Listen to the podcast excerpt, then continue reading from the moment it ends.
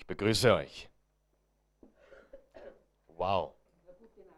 Guten Abend, Josephine. Die Stimmung steigt, wenn Josephine da ist. Immer. Ist die Stimmung gleich um 20 Prozent besser. Wer ist bereit für das Wort Gottes heute Abend? Gut, bevor wir weitergehen in unserer Apostelgeschichte, in den Taten der Apostel oder Taten Jesu durch die Apostel, die Taten Jesu durch seine Nachfolger, werden wir heute, wenn du die, wenn das Neue Testament mit hast, vielleicht hast du ja dein Neues Testament heute mit, ich lade euch ein, mit mir aufzuschlagen, weil wir jetzt eine längere Passage lesen werden. Wir werden eine Passage lesen aus dem fünften Kapitel, die haben wir letztes Mal überflogen und, oder eigentlich übersprungen, nicht überflogen, sondern übersprungen haben wir sie. Und die möchte ich heute lesen. Und dann habe ich heute noch einmal Kapitel 5, Kapitel 6, äh, ein paar sehr interessante Gedanken. Äh, bevor wir dann weitergehen, ich möchte, dass die ersten sechs Kapitel sitzen, okay? Das ist gut, weil das ist quasi die Basis für das ganze Buch der Apostelgeschichte. Das sind die ersten äh, sechs oder sieben Kapitel und darum komme ich da heute noch nicht ganz vom Fleck. Aber wir lesen jetzt, lesen jetzt einmal eine Passage, die wir noch nicht gelesen haben. Das ist Kapitel 5 ab Vers 12. Seid ihr dort? Wer ist noch, ihr redet mit mir ein bisschen, ha? Gut. Super. Wer noch nicht dort ist, möge Gott sich erbarmen. Nein, Spaß. Vers 12. In Gottes Auftrag vollbrachten die Apostel viele Zeichen und Wunder. Die, die ganze Gemeinde traf sich immer wieder im Tempel in der Halle Salomos, fest vereint im Glauben. Also genau, was wir heutzutage tun, was wir jetzt tun. Sie trafen sich, damals war es ein Tempel, heute ist es ein Gebäude, sie trafen sich vereint im Glauben. Also sie waren eins im Glauben. Die anderen, die nicht zur Gemeinde gehörten, wagten nicht, sich ihnen anzuschließen. Sie sprachen aber mit Hochachtung von ihnen. Was für ein Tag ist das, wenn alle Nichtchristen am Arbeitsplatz über dich, über mich, über uns Christen in Hochachtung sprechen? Sollte es so sein? Licht der Welt, Salz der Erde? Ja, das wollen wir anstreben, oder? Immer mehr glaubten an Jesus, den Herrn, viele Männer und Frauen. Immer mehr. Hast du es gelesen? Immer mehr. Also was, ist die, was können wir sagen über die Gemeinde? Sie ist gewachsen. Immer mehr glaubten an Jesus, den Herrn, viele Männer und Frauen.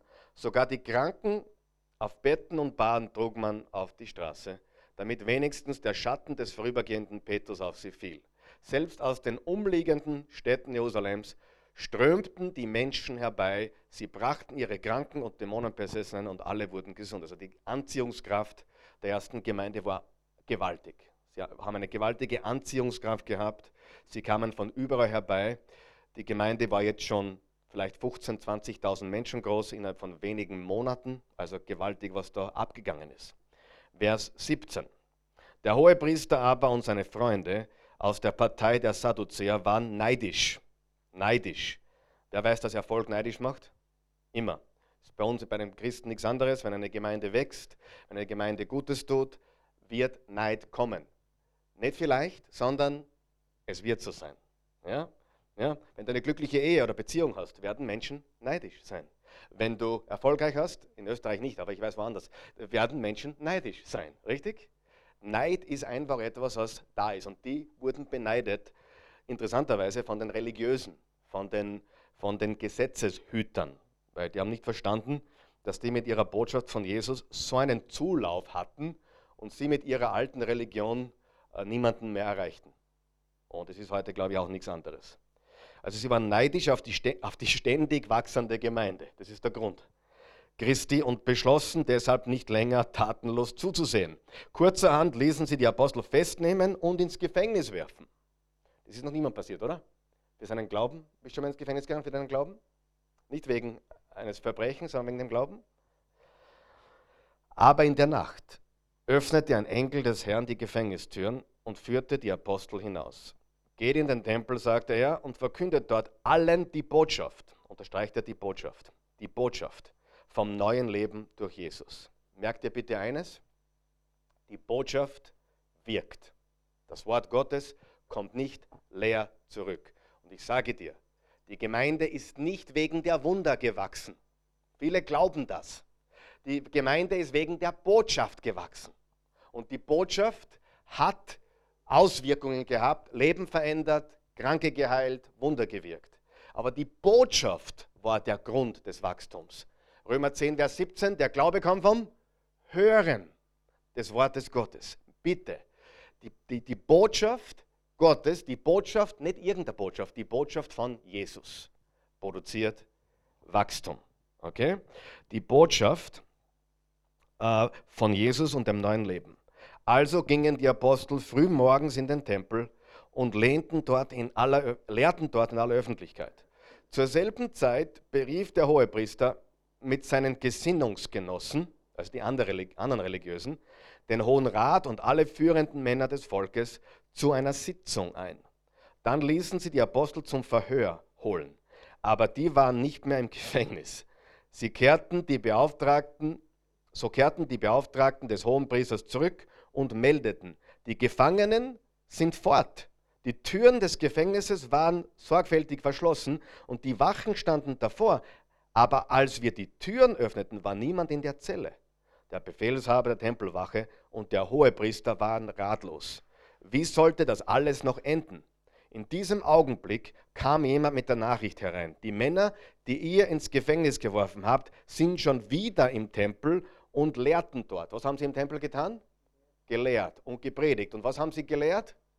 Jesus. Ja?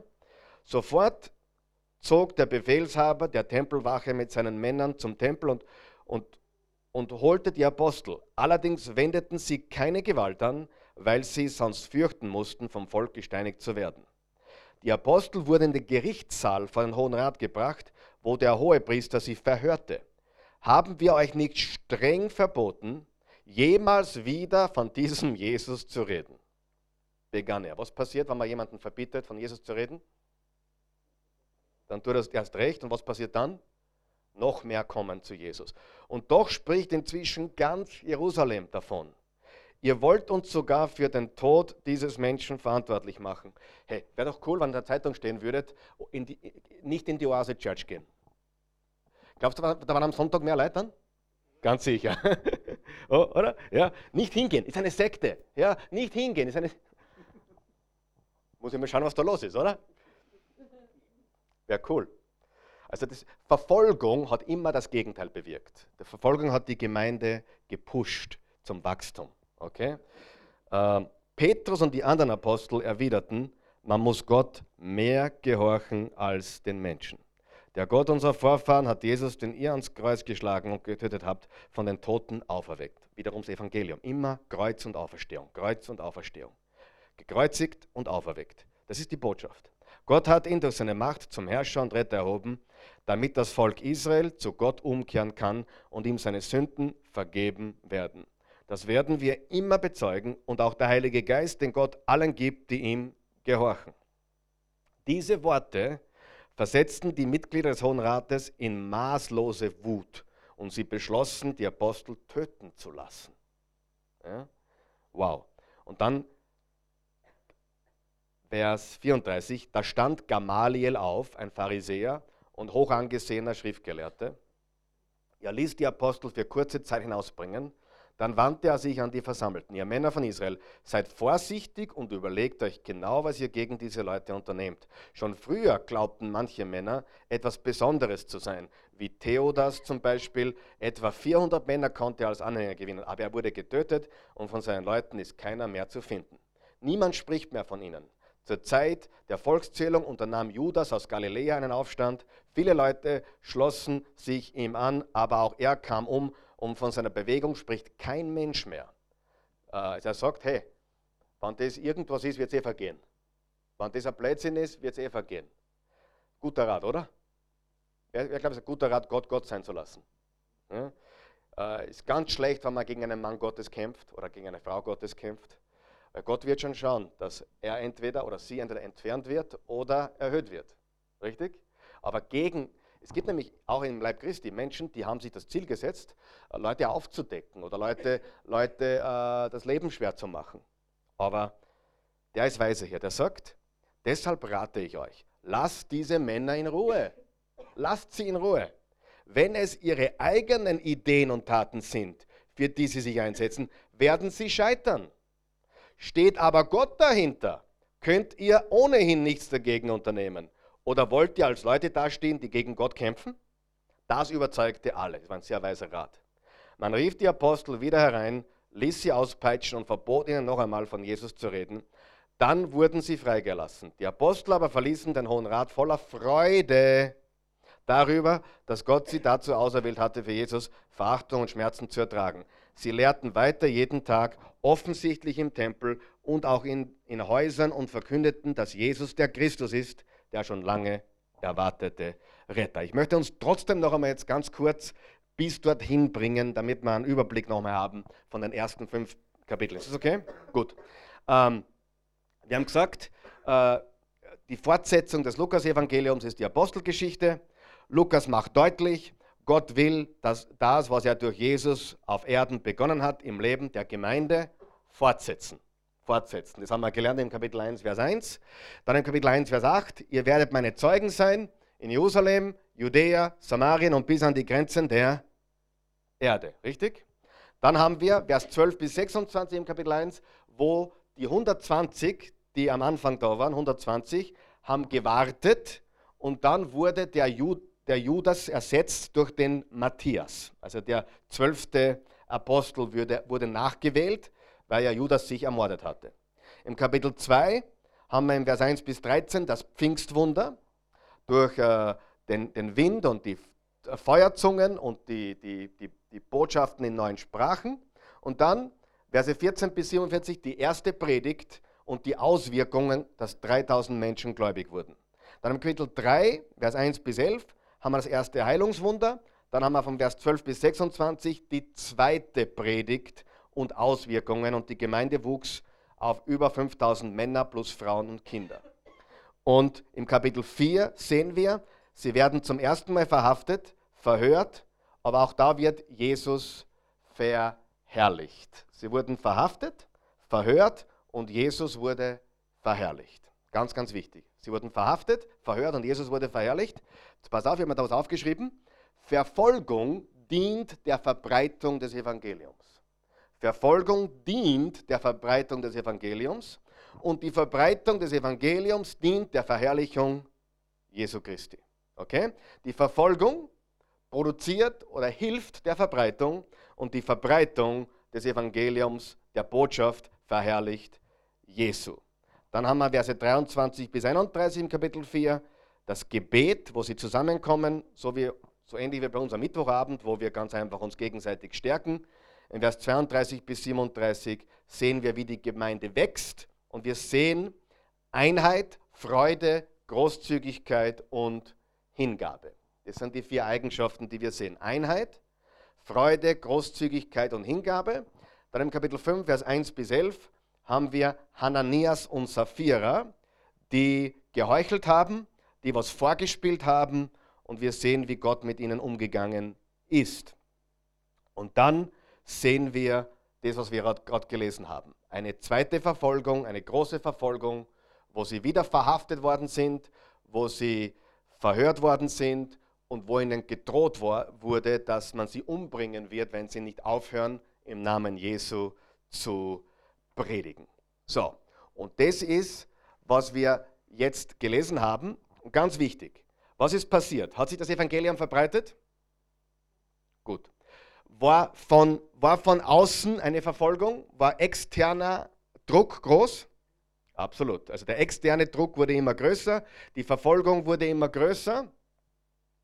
Und trotzdem haben wir gerade gelesen, ihre Freude war groß. Ihre Freude war riesig. So, ich möchte, dass du was verstehst.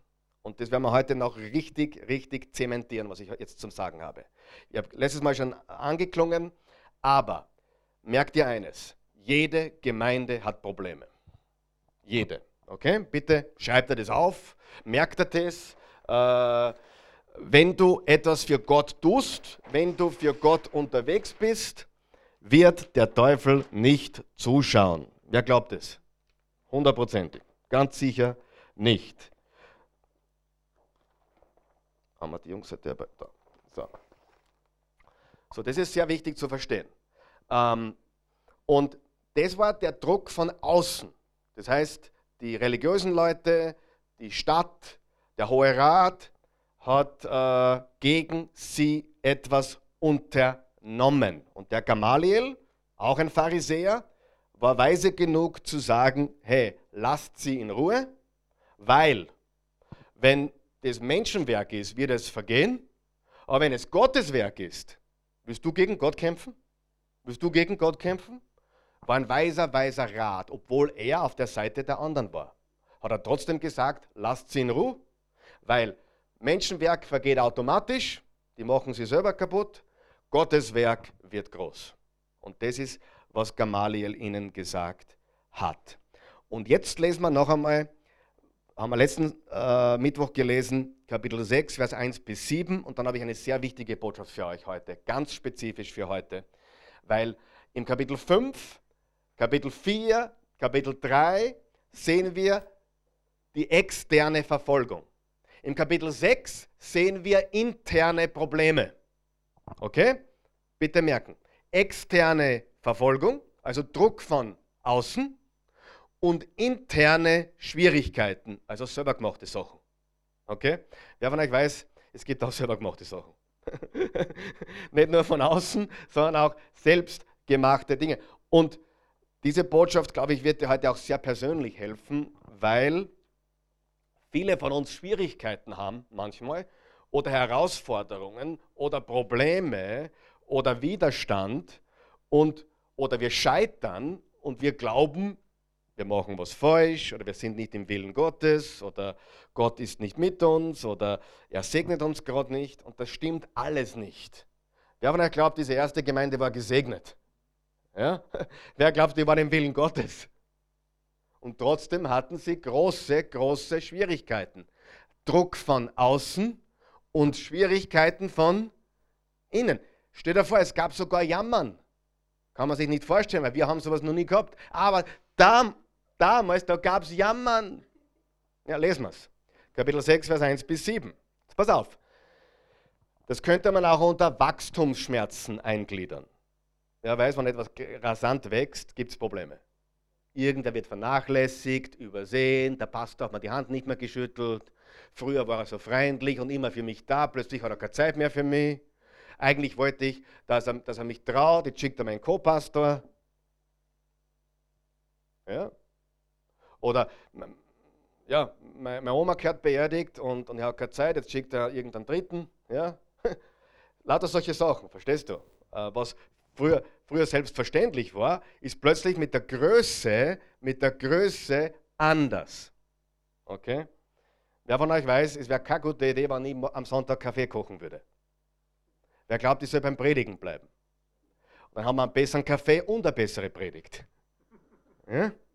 Weil wenn ich einen Kaffee machen, haben wir einen schlechten Kaffee und eine schlechte Predigt. Das wollen wir gar nicht, oder? Okay, aber ich, ich habe jetzt vorgegriffen, ich lese euch das einmal vor. Ich will, dass du das nochmal verstehst. Druck von außen, also externe Verfolgung und Schwierigkeiten von innen, die du in jeder Familie hast, in jeder Gemeinde, in jedem Unternehmen, überall hast du das lesen wir. Kapitel 6, Vers 1. Bist du dort? In dieser Zeit wuchs die Gemeinde rasch. Was, was hat die Gemeinde getan? Sie ist rasch gewachsen. Dabei kam es zu Schwierigkeiten zwischen den Juden, die Griechisch sprachen, und denen mit hebräischer Muttersprache. Also es gab zwei Gruppen von Juden, die hellenistischen, die hellenischen, wie sagt man, griechischen, und die jüdischen. Und die haben eine andere Sprache gesprochen, waren in der gleichen Gemeinde, aber die einen wurden übersehen, die wurden vernachlässigt.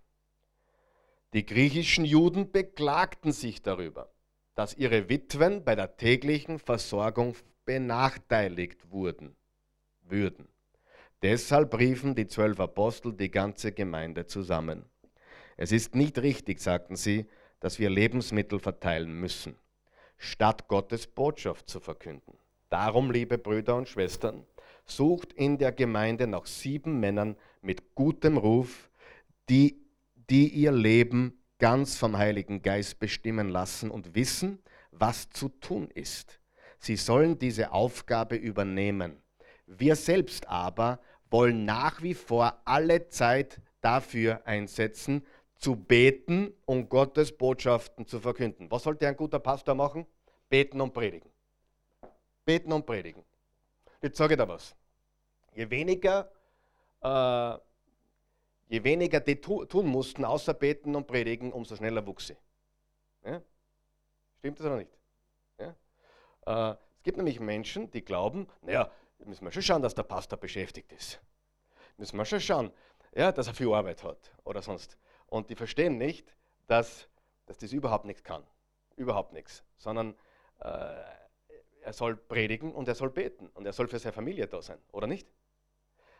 Also ich, ich, also ich weiß nicht, wie du denkst, aber wenn ich in eine Gemeinde gehen würde, möchte ich einen Pastor, der, der, der, seine Familie liebt, dass er für seine Familie da ist, der betet und der sich gescheit vorbereitet. Möchtest du das nicht? Oder möchtest du einen, der abgerackert ist, weil er so viel zu tun hat und, und alles Mögliche machen muss und äh, alle anderen warten, was macht er als nächstes? Nein. So, und hier war was Ähnliches. Sie hatten Probleme. Jetzt frage ich dich noch einmal. Sie hatten wirklich Probleme. Manche haben gejammert, weil ihre Witwen, und damals waren Frauen, die ihren Mann verloren haben, nicht versorgt wie heute. Da war, war die Gemeinde verantwortlich, äh, die Witwen zu versorgen. Die waren nicht versichert.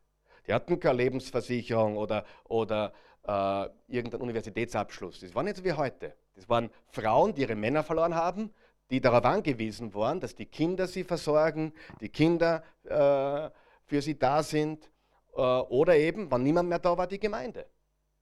Die wurden, es war ein Dienst, Witwen zu versorgen. Nicht die faulen Witwen oder die, die jung waren und glaubt haben, sie müssen äh, die, die, die, die Divas spielen, ja, sondern das waren wirklich Frauen, die Gott gedient haben, die Jesus gedient haben und ihren Mann verloren haben. Und die wurden versorgt.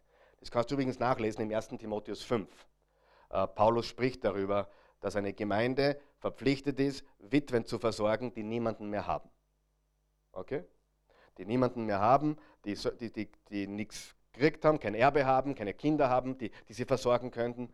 Die Bibel sagt, wenn die Kinder da sind, sollten die Kinder natürlich die Witwen, äh, die Witwen und die, die Eltern versorgen, richtig? Aber wenn das nicht der Fall war, wurden sie von der Gemeinde versorgt. Ja, und da war ein eigener Dienst. Und die Gemeinde wuchs so rasch, dass viele dieser Dinge zu kurz gekommen sind. Die Details erspare ich euch jetzt. Ich will nur, dass ihr eines versteht. Die haben Probleme gehabt. Und die Probleme waren nicht, weil sie nicht im Willen Gottes waren. Die Probleme waren nicht, weil sie gesündigt hatten. Haben sie Fehler gemacht? Bestimmt. Wer glaubt es? Haben sie Fehler gemacht? Bestimmt. Jetzt sage ich dir was. Was ich gesehen habe in Gemeinden, in Kirchen. Ich bin jetzt da 33 Jahre in diesen Kreisen. Wenn es in einer Gemeinde Probleme gibt, gehen die meisten Menschen immer auf Angriff. Ja? Und, und, und beschuldigen und jammern und dies oder jenes. Aber ich kann dir sagen, viele Probleme kommen ganz einfach, weil wir Menschen sind und weil wir nicht alles sehen oder, oder auch blinde, wäre auch blinde Bereiche. Ja? Ich bin froh, dass ich eine Frau habe, Kinder habe, Mitarbeiter habe, einige von euch, die mir äh, gewisse Dinge aufzeigen. Mache ich Fehler? Viele. Machst du Fehler? Viele. Äh, wir müssen unterscheiden zwischen Sünde, wo wir umkehren und Buße tun müssen, und Fehler, die uns passieren. Wer glaubt, das ist ein Unterschied? Das ist ein großer Unterschied. Und das da ist einzureihen in äh, rasches Wachstum, Wachstumsschwärzen und natürlich, ich würde schon auch sagen, in äh, kleinen Fehlern oder einfach, ähm, ja, es musste was berichtigt werden, sagen wir so, oder? Es musste was korrigiert werden. Und wer glaubt, dass es ständig was zum Korrigieren gibt, in der besten Gemeinde.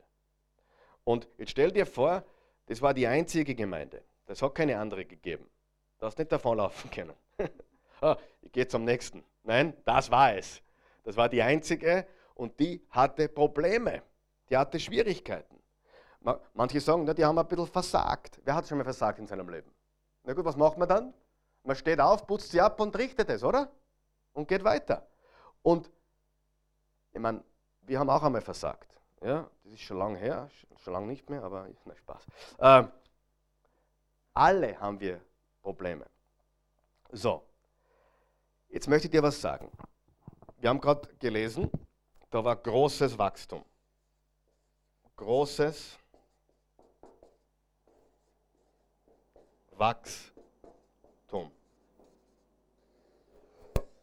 Ich frage dich, haben wir jetzt gerade gelesen gemeinsam, dass die Gemeinde rasch gewachsen ist? Ja oder nein? Okay, jetzt frage ich dich.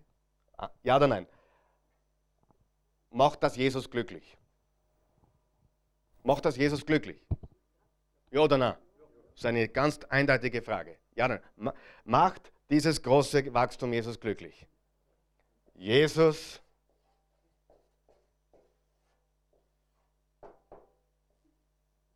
super, Jesus super glücklich. Wer von euch glaubt, Jesus liebt Gemeindewachstum? Vor allem, wenn es Wachstum ist, echtes Wachstum, organisches Wachstum, wo Menschen zu ihm kommen, zum Glauben kommen. Nicht wo abgeworben wird von woanders, sondern wirklich, wo Menschen zum Glauben kommen. Ist Jesus glücklich? Nächste Frage.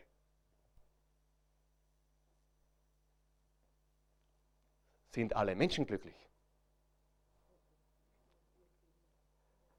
Jesus ist glücklich. Nicht, nicht jedoch alle Menschen. Manche Menschen sind hm, angefressen. Weil jetzt kann ich nicht mehr so nahe backen wie früher. Und mein Sessel in der ersten Reihe, wo ich immer gesessen bin, der ist jetzt belegt.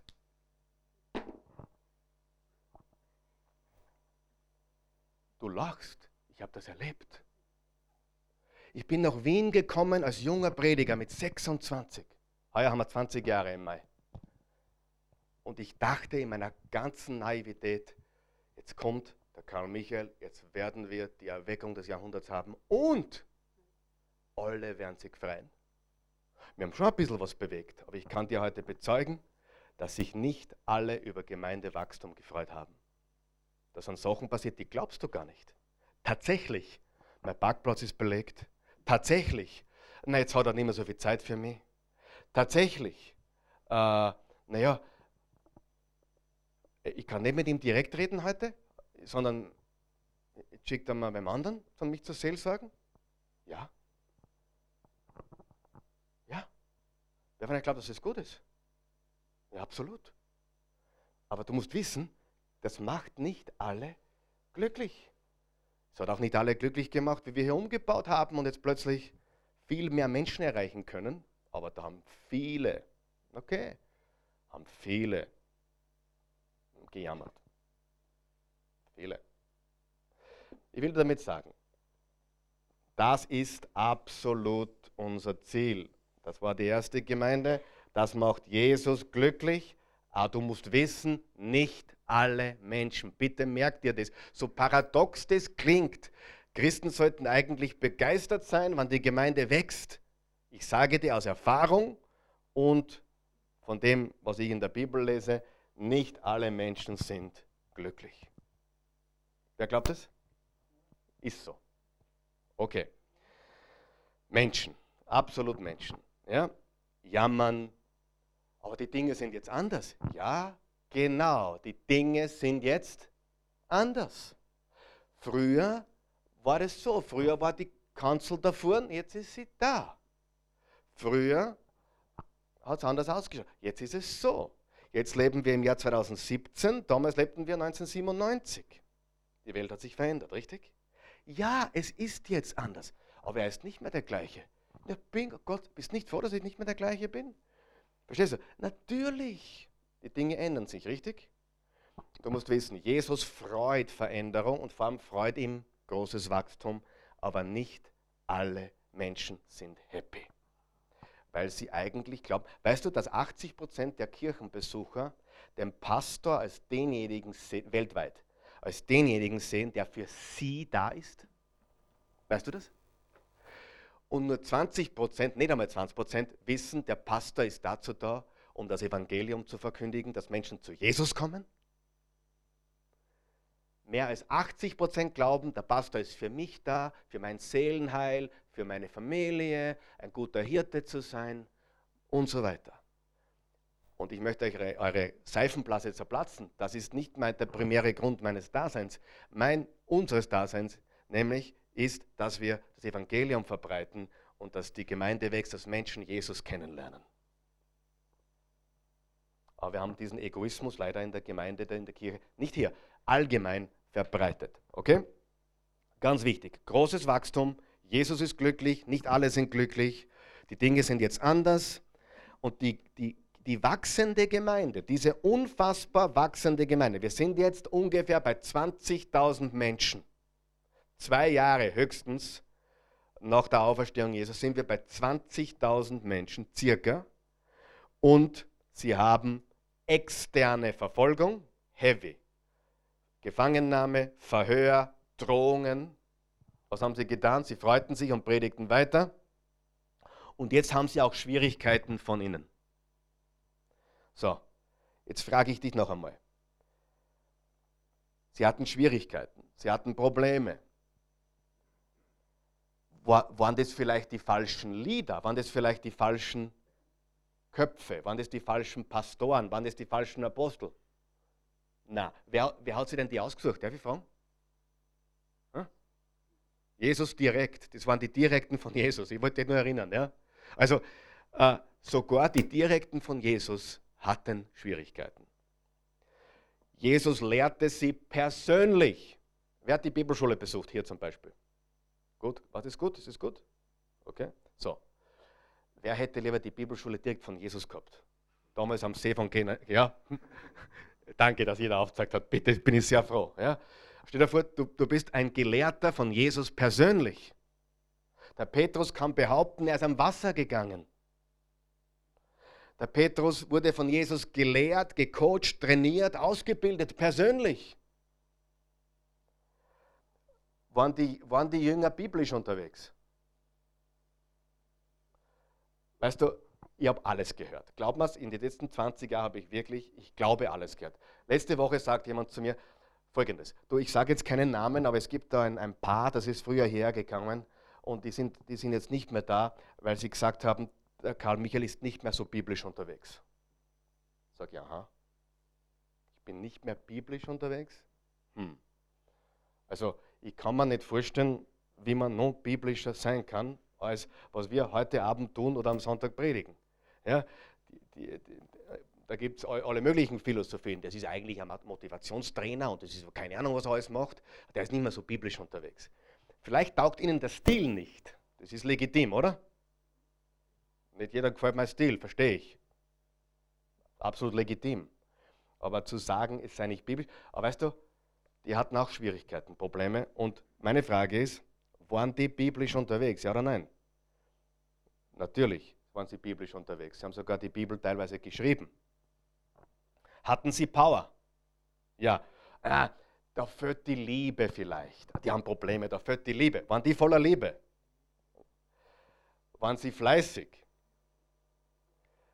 Also egal von welcher Seite du das anschaust, die externen Druck, die Probleme von innen, du findest hier keine, äh, keinen Mangel an Liebe, keinen Mangel an Power, keinen Mangel an Fleiß, keinen Mangel an biblisch, keinen Mangel an Charakter und trotzdem hatten sie Probleme. Ist das nicht interessant? Und warum glaubst du, dass du ausgenommen bist? Warum glauben so viele Christen, sie sind ausgenommen von Schwierigkeiten? Und die glauben tatsächlich, na jetzt muss ich den Pastor suchen, mein Leben rennt alles falsch, ich habe so viele Schwierigkeiten. Die glauben das tatsächlich. Die haben nicht verstanden, dass das normal ist. Und dass ich wahrscheinlich mehr Schwierigkeiten habe wie du, überhaupt hier stehen zu dürfen und der Gegenwind, der mir entgegenblaust jede Woche. Ich sage nur. Ich will euch helfen heute, ich will euch ermutigen. Ich will, nicht, ich will euch ermutigen, dass ihr versteht, diese Leute hatten großes Wachstum, ist gut, oder? Sie waren voller Liebe, sie waren voller Power, sie waren biblischer, geht's nicht. Und trotzdem haben die Leute gejammert. Trotzdem. Und werden sie, werden sie immer jammern? Immer. Es, gibt, es wird immer Jammerer geben, es wird immer Probleme geben, es wird immer Schwierigkeiten geben, es wird immer Unzufriedene geben. Und trotzdem wachsen wir, trotzdem wuchs die Gemeinde. Und das müssen wir einfach verstehen. Hilft es jemand? Also auch die Oase Church, wie gesagt, hatte irgendwann einmal Probleme, aber schon seit Jahren nicht mehr. Spaß. Hör mir jetzt ganz gut zu. Jede Kirche hat, hör mir ganz gut, jede Kirche hat Probleme. Jede Kirche versagt hin und wieder. Uh, jeder Leader, jeder Pastor hat Probleme. Jeder Leader, jeder Pastor versagt. Jeder Leader, Pastor uh, übersieht manchmal Dinge, die, die, die, die er hätte tun sollen, sehen sollen und so weiter. Ja oder nein? Und ich sage dir, das ist normal. Bitte, tu mir einen Gefallen. Es gibt, kein es gibt überhaupt keinen Anlass, das alles heute zu predigen, außer dass ich heute da bei dem Kapitel jetzt bin. Mir geht es gerade sehr gut, ich fühle mich gerade extrem wohl in der Rolle als Pastor. Im Moment eigentlich niemand, der mir wirklich auf Nerven geht oder mich angreift es gibt immer ein paar Kleinigkeiten. Ich habe ich hab schon schlimmere Zeiten hinter mir, ja, glaubt mir das. Aber im Moment, immer eine Kleinigkeit. Es liegt auch daran, dass ich mir nicht mehr so lange was gefallen lasse. Ich habe was gelernt. Äh, für eine Spaltung ist man selbst schuld. Ja, wenn, wenn, wenn man jemanden zu lange, wenn man den, den faulen Apfel zu lange in der Kiste lässt. Ich habe Folgendes gelernt. Und ich habe mich in den letzten Wochen von, ja, von jemandem getrennt und das war aber sehr schmerzlos. So, das, das passt nicht. Apfel genommen, gesagt, hey, du, treffen wir uns in drei Wochen wieder und wenn alles ein bisschen, ein bisschen runterkommt, dann, dann trinkt man Kaffee. Aber ehrlich gesagt, das passt nicht, es wird nicht hinhauen und man entfernt den Apfel. Und wer von euch glaubt, wenn man hin und wieder einen schlechten Apfel entfernt, ist das viel besser, wie wenn man sagt, na, wir müssen alle lieben und wir müssen auch den bösen Apfel lieben und lassen man in der Kiste und schauen mal, was passiert. Wer von euch weiß, da passiert nichts Gutes. Und darum, ich gebe dir einen Rat, das habe ich von meinem Pastor Willie George gelernt. Keine Spaltungen, sondern immer nur ganz schnell Hobelspäne. Hat er gesagt, Hobelspäne. Hobelspäne gibt es jede Woche vielleicht.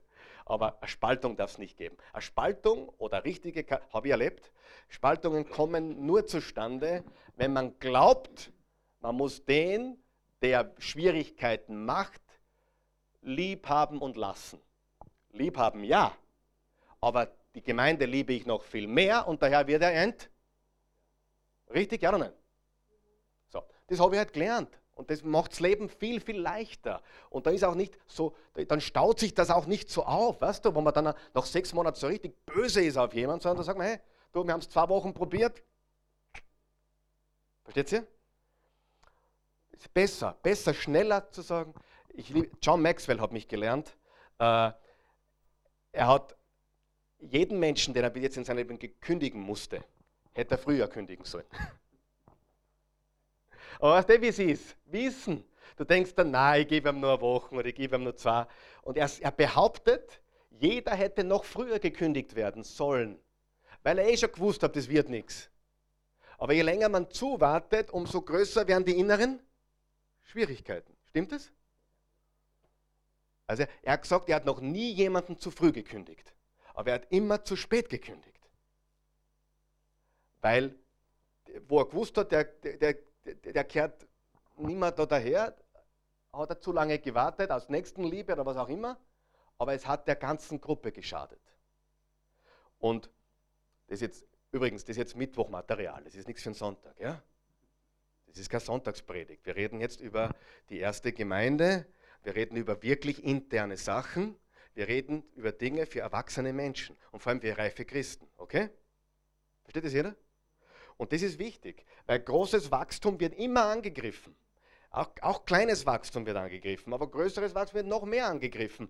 Jesus ist glücklich, aber nicht alle Menschen sind glücklich. Und da gab es Jammerer. Und noch bitte, ich sage es noch einmal, was wichtig ist, dass das jeder versteht.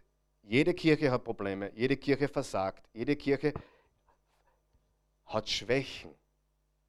aber das gefällt mir in der Oase nicht. Ja, super, dass das nicht gefällt. Mir gefällt es auch nicht. Weißt du, wie viele Dinge mir nicht gefallen hier? Viele. Und es fällt immer irgendwas. Es fällt immer irgendwas. Nichts ist perfekt. Und drum, das sind keine Sünden, das sind einfach Fehler, die korrigiert werden müssen. Für eine Sünde musst du Buße tun und umkehren. Für einen Fehler musst erkennen, korrigieren und weitergehen. Und bitte, ich habe auch den Fehler gemacht, bitte lass uns, wir, wir schließen immer gleich auf den Charakter eines Menschen, wenn er etwas nicht getan hat oder wenn er was, was übersehen hat oder nicht tut, schließen wir oft gleich auf den Charakter des Menschen. Ja, äh, heute hat er mir nicht gesehen, hat mir die Hand nicht gegeben, ich bin ihm wurscht. Come on, bitte. Niemand ist mir wurscht. Und ich, ich reiß mir alle Achsen auf, dass ich ja jeden sehe und wenn es geht, jeden die Hand gebe. Und trotzdem äh, denke ah, den habe ich halt, ich war, ich war irgendwo in Gedanken und ich bin an dem vorbeigegangen. Ich, Idiot, der glaubt jetzt, ich mag ihn nicht. Weißt du, ob mir das passiert ist? Und dann komme ich daheim draufschreibe, ich habe versagt. Bitte, bitte, merke dir, wir versagen alle. Wir haben alle Schwächen, wir haben alle Probleme und lass uns das Beste glauben, bis, uns, bis wir das andere bewiesen haben. Das Gegenteil. Okay. Gut, haben diese Lieder Apostel, Petrus, Johannes, Jakobus, Matthias, wie sie alle heißen, haben die Fehler gemacht? Haben sie versagt? War das keine, optimale Situation? Gut. Waren sie trotzdem gute Lieder? Waren sie trotzdem gute Apostel? Waren sie trotzdem hervorragende Prediger? Ja oder nein? Ja? Und trotzdem haben sie Fehler gemacht. Okay?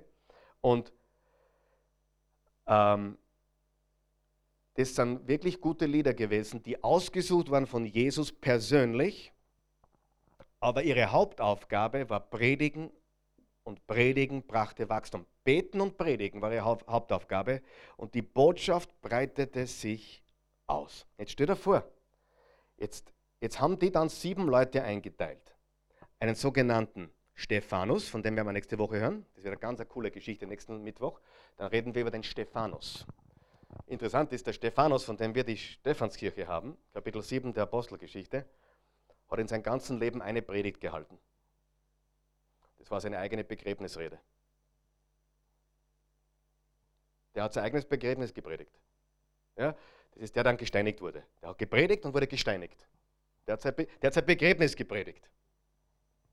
Und sein Nachfolger, der Saulus, der Paulus, hat, ihn hat, hat das Ganze abgesegnet.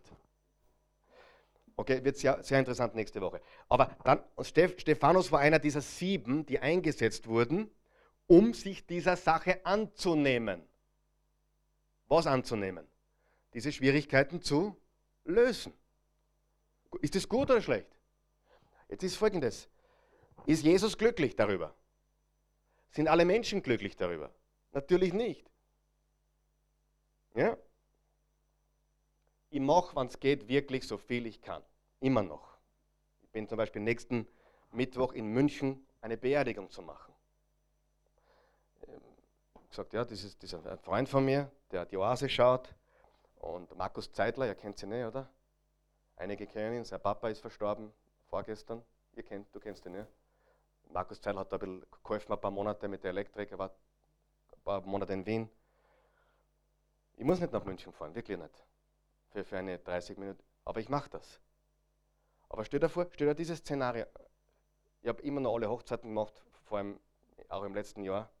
Aber manchmal ist das schon viel. Aber jetzt stell dir vor, jetzt sind jetzt der Petrus, der Johannes und die zwölf,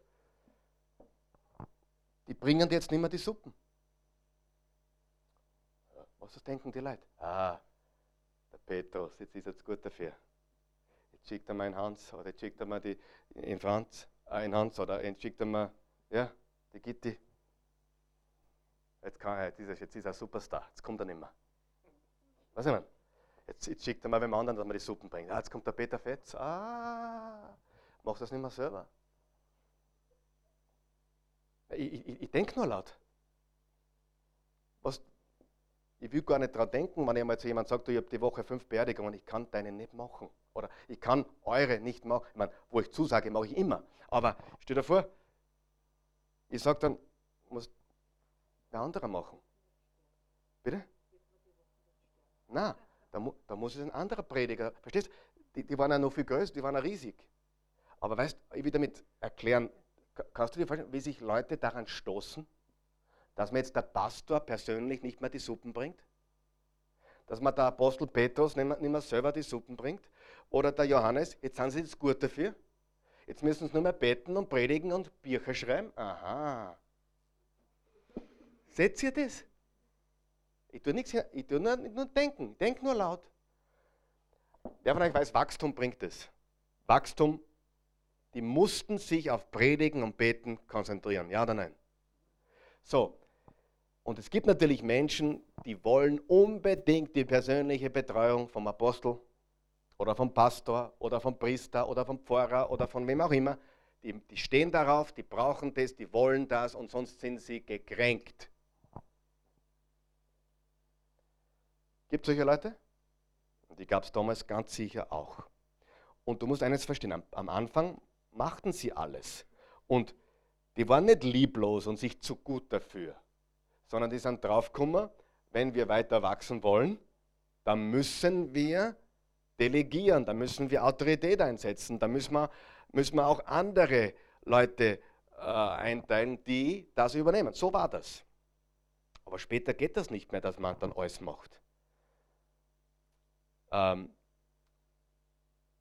meine Gabe ist, ich rede jetzt mal von mir, meine Gabe ist zu predigen, zu lehren, das Wort Gottes.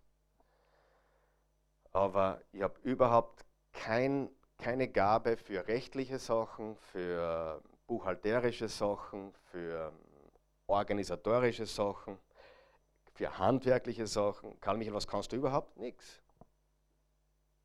Ehrlich, ich kann nichts. Das ist mein Vorteil. Weil wenn du nichts kannst, kannst du nur das machen, was kannst. Und das ist sehr, sehr gut, dass du dich auf eine Sache konzentrierst. Ja? Und äh, das war da genauso. Also auf der einen Seite hat es dazu geführt, dieses Problem hat dazu geführt, dass noch mehr Wachstum kam, weil jetzt wurden sieben Menschen, sieben Menschen eingesetzt, die ähm, das Ganze übernommen haben und die konnten sich auch entfalten. Ist auch was Gutes, oder? Wachstum geschah, geschah auf jeder Ebene. Das heißt, Gott verwendet, ich sage jetzt was ganz was Revolutionäres, der Heilige Geist war inmitten dieser Schwierigkeiten. Der Heilige Geist war mitten in diesen Problemen. Wachstumsprobleme, Schwierigkeiten, Kleinigkeiten, Fehler, die korrigiert werden mussten, aber Gott war mitten drinnen. Es ist keine Sünde, Fehler zu machen. Gott verwendet es, dass du weiter wächst, wenn du es korrigierst. Das, ich, mich begeistert das. Ja? Weil ich habe keine Angst vom Fehler machen. Ich wirklich, ich vor ein paar Sachen habe ich Angst im Leben. Was zum Beispiel, Karl Michael? Fallschirmspringen zum Beispiel. Würde ich nicht machen. Ich kenne mich nämlich. Wenn ich es einmal mache, mache ich es dann dreimal, zehnmal. Aber ich habe hab, hab, hab nicht den Mut, es zu tun. Ich habe nicht den Mut, aus einem Flugzeug zu springen. Ich habe Angst. Ich habe Angst, dass ich im Flugzeug sitze und abstürze, wenn ich alleine bin. Ich habe keine Angst, wenn ich mit der Familie bin.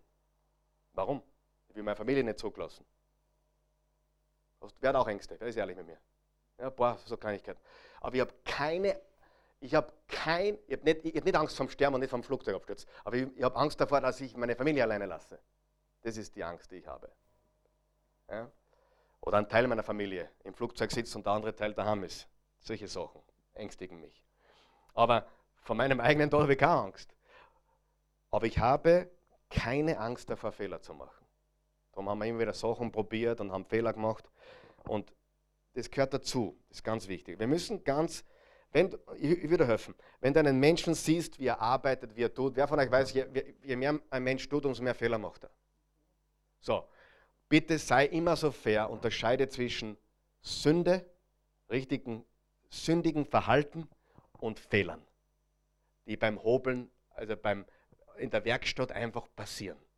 Bitte sei, wenn du einen Menschen siehst, der, der bewegt was, der tut was, am Arbeitsplatz oder in der Gemeinde oder wo immer, schau, du nicht sagen, der hat einen schlechten Charakter, weil er Fehler macht. Ein Mensch hat keinen schlechten Charakter, weil er Fehler macht. Ja? Ja? Weil dann wäre das, genauso. Wir machen alle Fehler. Und es gibt Raum für neue Lieder. Und dann gibt es ein paar, ein paar Dinge, wo, wo, wo da stehen, sie müssen einen guten Ruf haben. Sie müssen voll des Heiligen Geistes sein. Sie brauchen Weisheit und also ein Gebetsleben, eine Liebe für Jesus, einen guten Ruf, Bevollmächtigung und so weiter. Und jetzt sehen wir das Ergebnis und damit schließen wir ab heute. Hat es jemand geholfen heute? Dieses perfekte Christsein und keine Fehler haben und keine Angriffe haben und, und alle haben mich lieb und ich bin so beliebt überall und wir haben nie Schwierigkeiten, das ist nicht Christentum. Nicht Christentum. Es wird Menschen geben, die dich einfach nicht mögen, weil du an Jesus glaubst. Nur der einzige Grund. Die wissen es gar nicht, aber die mögen dich einfach nicht, weil du Christ bist. Und dann gibt es Menschen, die bekämpfen dich sogar. Aber im Kapitel 6, Vers 7 sehen wir die Auswirkungen. Die Botschaft Gottes aber wurde immer mehr Menschen verkündet. Vor allem in Jerusalem wuchs die Zahl der Gläubigen ständig. Unter ihnen waren viele jüdische Priester, die zum Glauben an Jesus gefunden haben. Ich liebe das. Die Botschaft wurde immer mehr Menschen verkündet großes Wachstum, Probleme, Korrektur und Wachstum wurde noch größer. Hätte es das große Wachstum nicht gegeben, hätte es auch die großen Probleme wahrscheinlich nicht so gegeben, dann wäre nichts zum Korrigieren gewesen und dann wäre das Wachstum nicht noch größer geworden. Das heißt, Gott hat seine Hand im Spiel, auch in deinem Leben, auch wenn du Schwierigkeiten hast.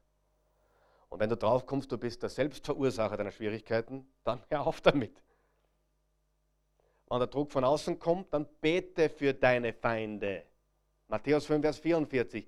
Bete für deine Feinde. Tu Gutes denen, die dich verfolgen. Die, waren, die, die haben für die gebetet. Sie haben nicht nachgelassen zu verkündigen, aber sie haben sie liebevoll und sie haben, sie haben sie nicht, ihnen keinen Schaden ange, ange, äh, zugefügt. Jesus sagt, bete für deine Feinde. Jesus sagt, ähm, dass wir Fehler machen dürfen. Absolut. Wir müssen aufstehen und, und, und, und die Botschaft verbreitet sich. Also je mehr die Verfolgung wurde, je, die Schwierigkeiten, die Korrektur, umso weiter hat sich die Botschaft verbreitet. Es gibt nichts Schöneres, ich kriege jede Woche Nachrichten, ich, ich, wirklich, wo, wo, Menschen mir, wo Menschen sagen, die Botschaft hat mein Leben verändert. Und zwar nicht der Botschaft irgendwas, sondern die Botschaft von Jesus Christus. Ja? Die Botschaft von Jesus Christus. Nicht irgendeine alles wird gut Botschaft und alles wird super und, und, und ich, wir sind alle hoch motiviert und, und, und, und, und äh, sondern für die, für die Predigten von Jesus kriege ich die, die, die meisten Dank kriege ich nicht für, für irgendwelche Seminarreden, sondern für die Botschaft von Jesus. Das freut mich am allermeisten. Weil die Botschaft von Jesus verändert Menschen. Okay? Gut, beten wir. Guter Gott, wir danken dir, wir loben dich und preisen dich. Ich hoffe und bete, dass diese Botschaft angekommen ist und Menschen wirklich verstehen, worum es geht. Es gibt externen Druck für, dafür, weil wir dir nachfolgen. Und es gibt auch Schwierigkeiten von innen, wenn man wächst, wenn man, wenn man uns bewegt, es gibt Schwierigkeiten. Das ist ganz normal. Und gleichzeitig sollte das ein Aufruf sein, dass wir uns mehr einbringen, dass wir mehr tun, was die Botschaft noch weiter verbreiten kann. Äh, und ich, ich bete ganz einfach, Gott, dass du Menschen rufst hier, die, die handwerklich, die organisatorisch, die äh, sich einbringen, die, die, die, die Weisheit haben, gewisse Dinge zu tun oder, oder die auch einfach helfen in den verschiedensten Bereichen, wo man gar keine besondere Ausbildung braucht, sondern einfach nur hilft. Gott, ich bitte dich, dass du dieser Gemeinde hier, der Oase Church, hilfst, Menschen, von denen wir schon so viele haben, aber noch mehr viele Menschen, die wirklich verstanden haben, dass das handwerkliche und das normale Arbeiten, das Kaffee kochen oder, oder, oder, oder eine, einen Besen in die Hand nehmen oder, oder bei den Kindern zu sein oder handwerklich oder technisch, dass das alles beitragt zu dem, was hier geschieht, nämlich die Verbreitung der Botschaft. Und lass uns Kapitel 6, Vers 1 bis 7 als, als Basis dienen, wo, wo die, die Apostel ihren Teil getan haben, predigen und beten, und wo die anderen die Gemeinde versorgt haben. Und, die, und, die, und der Laden wurde immer größer. Das brauchen wir. Bitte lass uns aufhören, auf einen Menschen zu schauen oder auf irgendwelche besonderen Personen zu schauen, sondern lass uns alle unseren Teil tun, damit das, was wir hier tun, große Früchte trägt, mehr als je zuvor. In Jesu Namen. Ich danke dir für jeden, der gekommen ist und bitte dich um einen reichen Segen. Weil dieses, diese Mittwochabend, kleine Gruppe Mittwochabend, ist wirklich hinter dir her. Sie wollen dir dienen, sie wollen das Beste für dich, für deine Gemeinde, für, für die Verbreitung des Evangeliums. Und dafür danken wir dir. In Jesu Namen. Amen.